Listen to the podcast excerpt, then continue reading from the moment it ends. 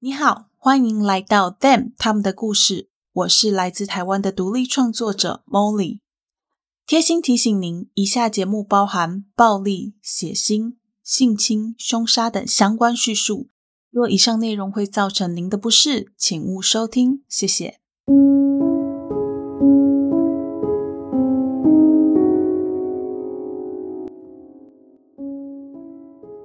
各位亲爱的 Bonus 们，大家好，欢迎回到 Them 他们的故事第三季。我是 Molly。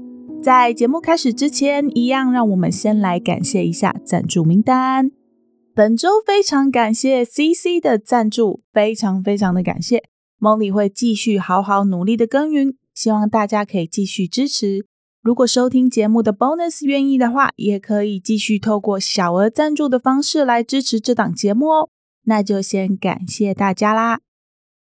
话说啊，在食人魔达莫下集释出之后啊，我就有收到好多 bonus 来跟我分享一些心得。但很有趣的是，大家着重的内容除了在达莫本身之外，还有一点让我出乎意料的是，不少人会来跟我讨论警察舒适的部分。在这之前呢，我想先声明，然后也强调。我对所有阶层的执法人员，从基层员警到高层的法官，我都是非常非常尊敬的。特别是基层 员警，他们真的很辛苦。那首先，大家要意识到一件事情是啊，各行各业里面都会有认真负责跟懒散怠忽职守的人，差别在于我们看不看得到而已。然后还有一件很残酷的事情，就是通常大家都比较会把认真负责这种态度视为基本，视为理所当然，而且会有一种心态是只有更认真，没有最认真的这种想法。之前我在跟朋友聊天的时候啊，就听他们说，很多台湾的老板、主管都会把准时下班这件事情当做偷懒的象征。我不知道啦，因为我在。澳洲工作很多年了，我都是准时整点下班，所以比较不清楚台湾的现在的状况。这题外话哦，重点是警察这个行业也一样，有好的警察，也有不好的警察，这在所有的地方都这样。台湾是，美国是，澳洲也是，所以大家千万不要把一个远景的疏失把它放大，成为警察这个行业的人都不好这种想法。他们之中还是有很认真、很负责，而且很尽心尽力的在自己工作上面的人。而且说真的啦，就是他们的工作风险真的很高。我印象中，台湾之前好像就有外役间逃脱的罪犯杀害警察的新闻。其实这就显示了警察他们在执法的过程是一点都不轻松，也一点都不容易的。我在想，有些人之所以会有那种警察很糟糕的印象，应该是他，或者是他身边的人曾经有类似的经验，才会觉得所有的警察都很糟糕。加上现在的媒体，只要像是警察、法官、政治人物这种人民公仆出包的话，就一定会大肆报道，所以我们自然就会对这些人的失误特别的印象深刻。但千万千万不要忘记，这个世界上还是有很多很棒、很认真的警察在为我们服务的哦。好啦，我没有要帮 警政署业配哦，但是就是跟大家澄清一下，就是不要因为啊案件里面好像讲到一个不好的警察，然后我们就把警察所有的不好通通都放大，没有哈。我相信这跟大部分的职场一样，就是呃大概至少还有百分之八十以上的警察都是从呃普通认真到非常认真的这个范围里面的。那剩下百分之二十，就是可能从普通不认真到极度不认真。那刚好那剩下二十趴就被我们看到，就是这样而已。所以大家千万不要误会哦。好啦，那为了要帮警察洗白，呃，没有啦，开玩笑的。应该是说，今天我们要讲的这起案件呢，刚好就是一起可以证明有好警察存在的案件。这起案件因为警察非常机警的态度，在案发之后不到一个礼拜就侦破。那我们就赶快一起来看看这起案件吧。一九九六年十二月二日，格雷斯·米兰出生在英国艾塞克斯郡的威克福德。他的爸爸妈妈分别是大卫和吉利安。在这段婚姻之前，他们就各自有家庭，只是后来因为种种因素而分裂。在他们第二次建立家庭之后，才有了格雷斯。因此格雷斯他还另外有两个哥哥。这一家人关系非常紧密，一点都看不出来他们是重组家庭。而格雷斯更是家里最受瞩目和爱戴的孩子。格雷斯从小就非常的有艺术天分，还喜欢运动。他曾经担任过曲棍球教练，指导一些年纪比较小的孩子。认识他的人都认为她是一个幽默、善良、性格可爱又大方的女孩。她在还是青少女的时候，就是一个充满梦想的人，对自己的未来怀抱着很大的憧憬。她天生性格乐观，一直认为自己将来一定都可以将这些梦想全部都实现。她就这样一直保持这种积极乐观的态度，甚至在她大学时面临课业挑战的时候，她的态度仍然一点改变都没有。终于在二零一八年九月。他从英国的林肯大学毕业，二十一岁，刚离开学校的他便决定要来一趟旅行，作为踏入社会工作之前的休息与准备。这个想法也毫无悬念地得到全家人的支持。在他离开英国之前，他还特地将一头棕色的长发给剪短，并且将剪下来的头发捐助给专门帮助癌症病童制作假发的小公主基金会。二零一八年十月份，他开始了他的旅程。他的第一站是秘鲁，接着一路在南美洲走跳，然后到了玻利维亚，接着在二零一八年十一月二十日抵达纽西兰。他先是在纽西兰的北岛玩了一圈，随后在二零一八年十一月三十日来到了纽西兰北岛的大城市奥克兰，住进当地一间四人房的背包客栈。截至目前为止，他去了很多不同的景点，遇见来自各地的人。他的旅途非常的顺利，也非常的开心。在这期间，他还会一直将自己旅行的照片和心得发送给亲朋好友。根据他朋友的说法，格雷斯认为他已经在完成其中一个梦想的道路上。隔天，十二月二日，格雷斯二十二岁生日，他的手机收到了数不清的祝福简讯。家人朋友除了献上生日祝福之外，也送上了旅途愉快等等的讯息。时间过得很快，大家在他生日的第一时间寄完简讯之后，一直等到了中午都没有收到格雷斯的回讯。他的父母开始感到紧张，因为格雷斯自从开始旅行之后，就常会在旅途当中不断的分享照片和旅游心得给身边的人，所以手机使用率很高。隔了这么久还没有消息，是真的让人有点担心了。但是远在英国的他们能做的事情，就是尝试着写更多更多的简讯，甚至还打越洋电话给格雷斯。不过电话依然没有人接听，简讯还是没有人回。经过了几次没有结果的尝试，格雷斯的父母心里想：这个孩子都已经二十二岁，大学毕业。绝对拥有足够的判断力，应该不会有什么太大的危险。不回讯息，也许是因为去的地方收讯不好，或者是因为玩过头才没有看手机。等他到了有讯号的地方，或者是他有空的时候，自然就会回复给他们了。但是过了三天，十二月五日，格雷斯依然没有回复他们的简讯。不仅他的父母。就连他的朋友，还有所有认识他的人都没有得到任何一点点格雷斯的消息。这时候，格雷斯的哥哥也开始密集的使用自己平常不大使用的社群平台，并在上面贴出跟格雷斯有关的讯息，希望有看到格雷斯的人可以赶快跟他们联系。同时，他的父母决定要将这件事情报给纽西兰当地的警察，请他们帮忙找找女儿。警方一接获报案，就快速的利用格雷斯父母给的线索，包含他下榻的背包客栈以及社群平台，去看看他这几天都跟谁在一起。就在格雷斯父母报案后不到二十四个小时，十二月六日，警方就宣布他们已经找到一个嫌疑人，并且正在对他做密集的侦讯。听到此消息的社会大众都对警方快速的行动感到相当的敬佩，也非常的惊艳。同时，他们也非常好奇警方到底是怎么样在这么短的时间之内找到线索的。不过这些疑问基于纽西兰相关法令的规定，警方没有也不能将整个程序和嫌疑人的身份给公开。在经过密集的侦讯以及一系列监视器画面的追踪，警方在两天后召开记者会，宣布格雷斯已经不在人世间。这是一宗针对谋杀进行的调查。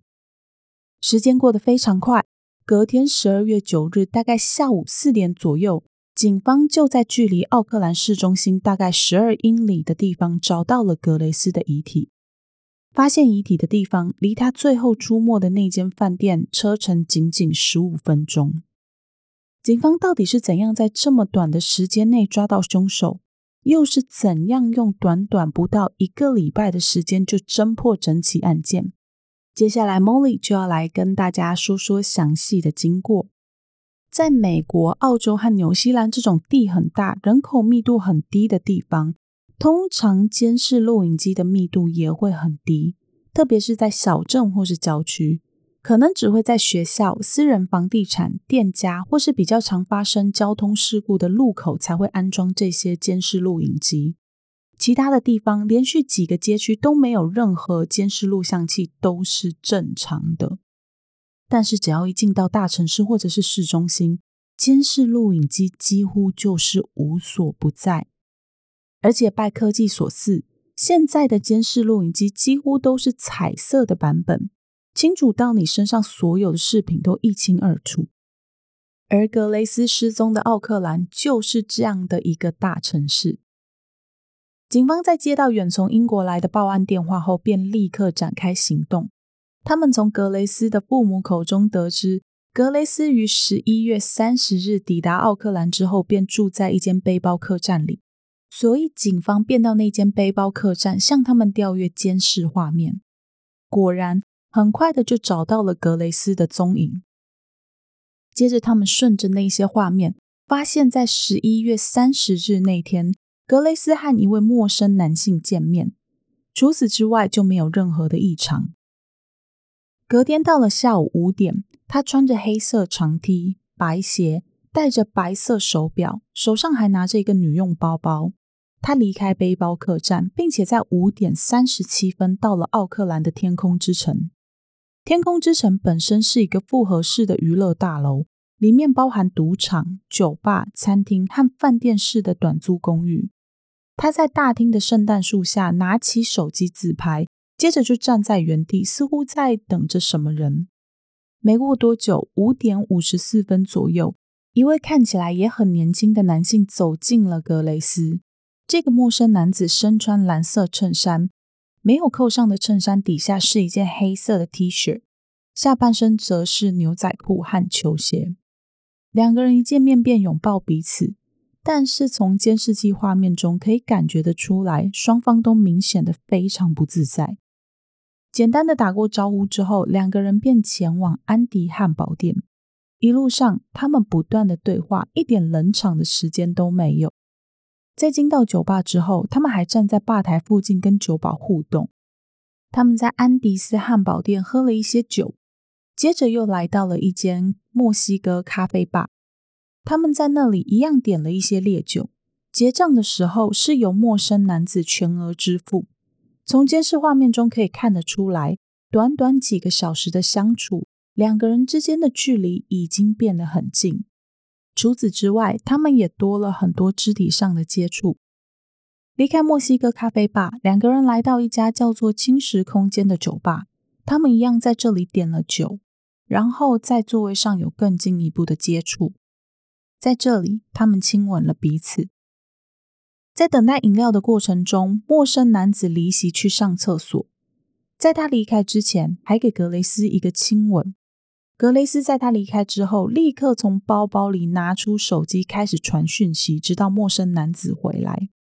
根据后来的采访，他的朋友告诉媒体和警方说，格雷斯当时表示自己有段很愉快的时光，甚至还说这名男子明年会到伦敦去找他。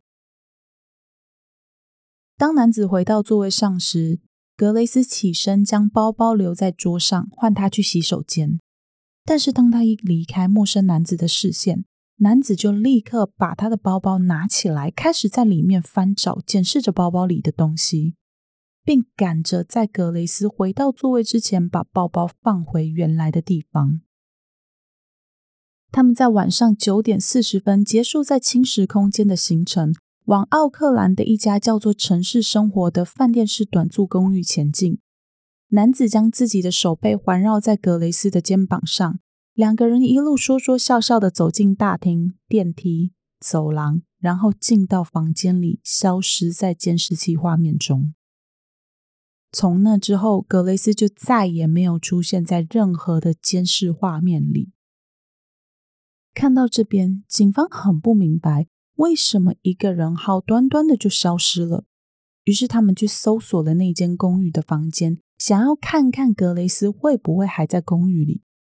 但是没有，公寓里没有格雷斯，也没有任何跟他有关的线索遗留。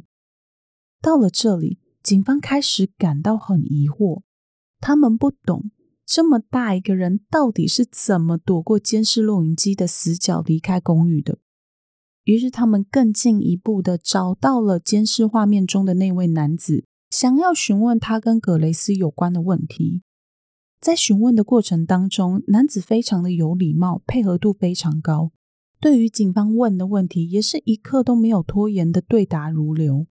当警方问到他跟格雷斯当天分别的情况时，男子表示，他亲吻了格雷斯的脸颊，两个人互相拥抱，然后跟彼此说：“很高兴认识你。”在格雷斯离开之前，他还特别跟格雷斯说：“让我知道明天怎么样。”接着，格雷斯就离开了。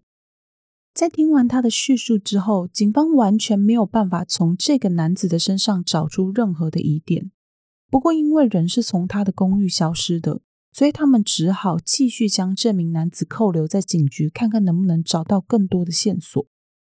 没想到，在他们继续查看监视录像画面的时候，就发现这位男子先前跟警方说的当晚昏睡，或者是早上八点到十点都在睡觉的这些话，都不是真的。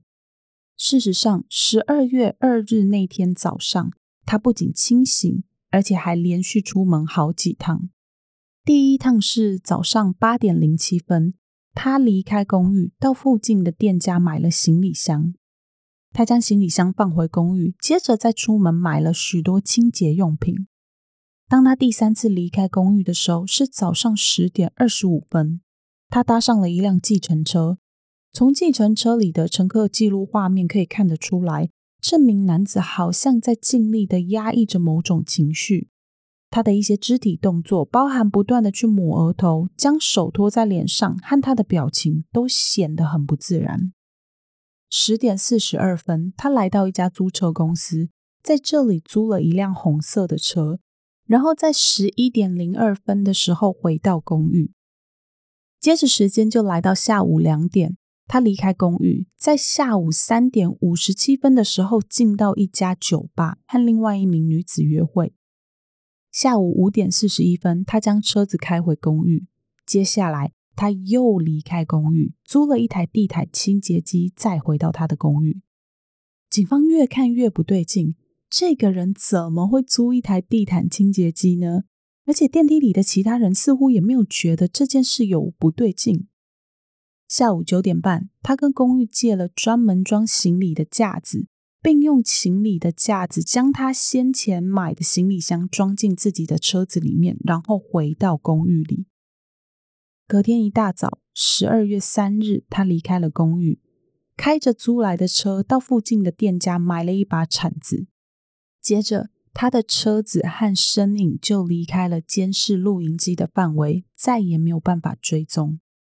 当他再次回到监视录影机范围里时，他去了洗车中心，将租来的车子洗得干干净净。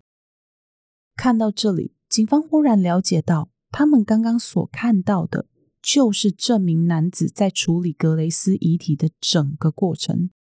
这也解释了为什么格雷斯从来没有出现在监视画面里，也没有出现在公寓里的原因。有了这样的推论之后，警方回到侦讯室，戳破这名男子的谎言。并在十二月八日以谋杀罪起诉他，扣押他的手机。在查验他的手机内容之后，警方有了更多的铁证。十二月二日那天，他的手机里面有着格雷斯遗体的画面。同一天凌晨，他除了用手机看了很多重口味的成人影片之外，还做了很多特殊关键字的搜寻，像是尸体僵硬、特大号塑胶袋、地毯清洁机、最热的火、怀塔克里山脉等等的字眼。下午搜寻的关键字则是会吃尸体的鸟、纽西兰有秃鹰吗？这类的词汇。当警方将这些证据拿到他眼前的时候，他沉默了。接着，他便在警方的问题之下说出了实情。隔天，十二月九日，警方就透过这名男子手机的 GPS 定位系统，找到了格雷斯的埋尸地点。在逮捕凶嫌、找到遗体之后，媒体开始大肆报道这起案件。不过，基于纽西兰对于未定罪嫌犯的保护，这名男子的长相以及他所有的个人资料都不能被公布。不过，因为当年这起案件也可以算是震惊了整个国际，所以这位凶手的长相和个资后来是借由美国的媒体在美国揭露的。这位杀害格雷斯的凶手是当年二十七岁的杰西·肯普森。他出生在一九九二年十二月二十八日。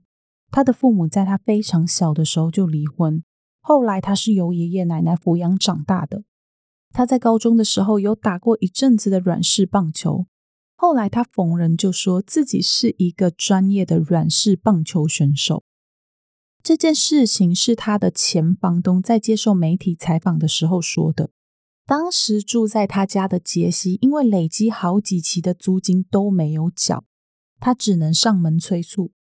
杰西便告诉房东说，自己是一位专业的软式棒球选手，已经被纽西兰的黑袜队给签下来，现在在等合约金。只要合约金一到手，他就会立刻付钱。不过后来因为实在拖得太久了，杰西还是没有付钱。满肚子疑惑的房东干脆直接打电话去纽西兰黑袜队打听。不出所料，他们队里根本就没有任何一位球员叫做杰西·肯普森，他们也从来没有打听过这个人，甚至没有考虑要跟任何人有过这个名字的人签合约。确定自己被骗的房东将杰西轰出了自己的房子。除了这位前房东之外，杰西的兄弟也接受采访。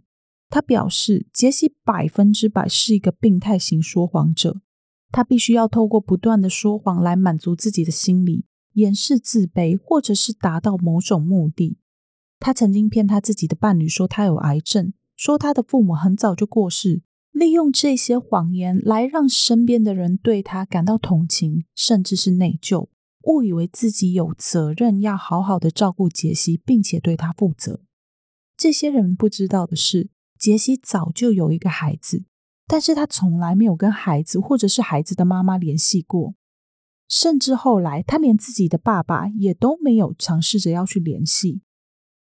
他不只善于利用谎言将自己伪装成弱者来达到自己的目的，他也很会用夸大的谎言来包装自己。其中一位曾经跟杰西交往过的女性就出面表示，杰西曾经告诉自己说，他拥有国际法律学士学位，来自一个有钱的家庭。他们家有一系列的连锁产业，不久前才刚买下奥克兰附近港口一间最知名、最顶尖的餐厅。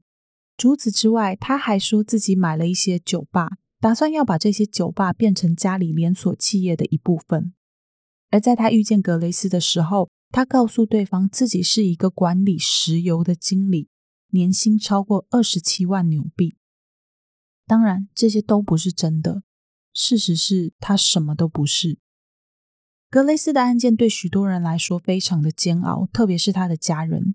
他们不仅要面对自己女儿、妹妹的死，更要面对他不为人知的一面。法庭上，杰西的辩护律师宣称，这起谋杀案其实是一场意外。他表示，格雷斯是一位窒息式性爱的爱好者。杰西是在跟格雷斯享受性爱的过程中不小心掐死了对方。不过，这样的说法并不能采信于众人。当时的检察官就表示，如果格雷斯有这方面的爱好，而且也已经执行好长一段时间，那么他应该很清楚，在这样子的过程中要怎样来保护自己。说要玩出意外，根本就不可能。况且，如果真的是不小心玩出了状况，一般人会做的事情应该是赶快打电话叫救护车，而不是想尽办法要毁尸灭迹吧。所以后来杰西并没有因为这样子的辩护而逃过刑责。最终，他在二零一九年十一月四日被定罪。二零二零年二月二十一日，法官判处他终身监禁，十七年内不得假释。不过，在他被定罪之后没有多久，于二零二零年三月十八日提出上诉，但同一年的十二月十八日被法院驳回。而杰西这样一系列的法律行动花费高达四十万纽币，这些钱都将从纽西兰的纳税人口袋里支出。随后，他二度于二零二一年六月份提出上诉，不过仍然被驳回。除了再次上诉引起的瞩目之外，在他被定罪之后，他的名字、长相和各种资料就完全被公开。他的前女友勇敢地跳出来指控杰西曾经对他施暴，包含情绪暴力、经济掌控和肢体冲突。于是，杰西的刑期就在二零二零年十一月份延长了七年半。另外，有一位杰西曾在 Tinder 上面遇到的女性出来指控曾经遭到杰西性侵。所以，杰西的刑期再额外加了三年半。这位被害者表示，在杰西确定刑罚之后，他总算是松了一口气。他告诉采访人员，这么多年来，他一直活在暴力的阴影之下，现在终于解脱了。这个男人再也没有办法伤害他，或者是对他做任何事情。呃，这起案件我在写的时候有参考 Seven News 的一个纪录片。如果想看这个纪录片的 bonus，可以去把这部纪录片找出来看一下。你就在那个搜寻列里面打 Seven News，然后 Grace Milan 就可以找到了。啊，它的广告有点多，前中后都有，而且没有办法跳过。想看纪录片的话，就忍耐一下，毕竟那个纪录片不用付钱，就不要挑剔啦。然后啊，这件事情发生之后，当时的纽西兰总理也是现在的总理啦。纽西兰的总理杰西达·阿尔登就对格雷斯的家人道歉。他说：“我想要跟格雷斯的家人道歉，你们的女儿在这里应该要很安全，但是没有。我对这件事情感到非常的遗憾。”媒体方面的话，则是有一个 BBC 的报道认为，这起案件本来应该有机会被避免的，因为早在案发之前，杰西就曾经被通报过家暴。但是当时因为双方各执一词，要说谁对谁错真的很难。因此，杰西后来并没有因为这起案件被判刑，只有被下禁制令，禁止他接近报案人和他家附近。那篇报道认为，如果当初杰西在这起案件有被判刑，那么格雷斯的案件就不会发生了。这起案件真的在做完之后让我很有感触，因为我自己在几年前也是一个背包客。现在回头想想，其实蛮多危险的经验，但是当下会因为人情、因为环境、因为诱惑，还有各种各式各样的原因，就自动把那些潜在的危险给屏蔽掉。我认为这应该就是一种人性，一种只愿意相信自己想相信的东西的人性。在这里，我没有要责怪被害者，我只是想要提醒大家，不管你是不是背包客，只要是你不熟悉、不了解的人或者是环境，不管你感觉到再放松、再舒服、再安全，都不要去触碰。毕竟，如果对方一开始就不怀好意的话，他一定是想尽办法让你感觉到很舒服、很放松，让跟他在一起或者是在那个地方的我们忽略掉很多警讯。有心人难防，这种东西根本就没有办法防范，所以多一分警戒对自己一定有好处。另外一个是，嗯，我们所在的年代是一个交网友非常常见也很正常的年代，很多人一定都有玩过交友软体，我也有哈。大部分的我们都很幸运可以全身而退，但是也有一些人因为遇到了有心人，所以遭遇到不测。今天的案子和我们之前讲过的第二季第三集的那起案件，都是因为玩交友软体而被伤害的案件。我稍微查了一下资料，整理出了几个建议送给大家。呃，关于交网友的建议，第一个是见面场所一定要是公共场所，最好人多一点的地方。第二，不要让对方知道自己家、公司和学校在哪里，也不要在第一次见面就接受对方的接送。第三，饮料和食物以及重要物品不要离开自己的视线。第四，请告诉家人和朋友你赴约的地点和即将要见面的人。第五，不要跟对方有金钱上的来往。最后一点就是多多观察。呃，那我觉得这六点不只是交网友啦，就是交所有的朋友都一样。如果对方是陌生人，就是你不那么熟悉的人的话，我觉得都非常的适用。最重要的就是一定要多多观察，确定对方真的没有问题了，再跟对方有进一步的互动。那这以上六点都是我觉得很重要的，整理给大家，希望大家都可以快快乐乐出门，平平安安回家。那今天的案件就先说到这边，下期案件，Molly 要来跟大家说一个澳洲的犯罪家族的案件，来跟大家分享这个家族的起源，他们犯下的案件。以及到最后，他们是怎么从内部把自己给斗垮的？啊、然后跟大家说一件私事，这件私事非常非常重要，因为它会影响到公事，所以赶快来交代一下。就是 Molly 搬家了，那我搬进一个房租比较便宜、离公司也很近的地方。唯一的缺点是我在签约之后才忽然想到的，那就是网络的问题。呃，我在签约完才想到这个问题哦，因为一般来讲，我们住在城里的房子的话，比较不会有网络的问题。可是我后来住在郊区，那我签约的时候没有注意到，然后等到我签完约之后，我才想说啊，对哦，网络，然后我才赶快去检查，一检查不得了，那边的收讯只有三 G，而且没有电话线，所以我不能牵网络。唯一解决的办法就是在屋顶上加装一个那个圆圆很大的那种接收器。但是要等等多久，我真的不知道。所以，如果大家你平常都是佛系等待 Molly 更新的人，就请继续保持这样佛系的态度。如果你常常是那种迫不及待、喜欢在第一时间就掌握消息的人，就只好去追踪 IG，我会贴在线动。然后，因为 IG 现在有时候会闪退啦，所以我回复讯息比较没有回复的那么及时，有时候可能呃，可能可能会漏讯。那如果你觉得你有什么重要的讯息想要传给我的话，你就再传一次。如果我很久都没有回你的话，这样，然后我会尽量找网络，然后赶快更新的。我希望我在搬家之后还是可以维持原本的更新频率啦。那就真的跟大家说一声不好意思，就是是我没有注意到这个 最重要的网络的问题哦，真的真的很抱歉。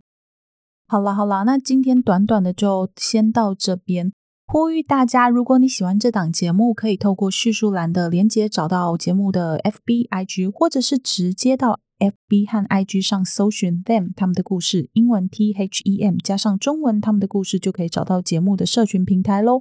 如果你心有余力有余的话，还可以小额赞助一下 Molly。如果心有余力还在培养的话，那么在你的社群平台上面推荐 Molly 的节目，和在你收听的平台上留言加五星，特别是 Apple Podcast 和 Spotify 的五星评价，对节目的曝光度都是非常非常非常重要的哦。那今天就谢谢大家的收听，我是 Molly，我们下期再见喽，拜拜。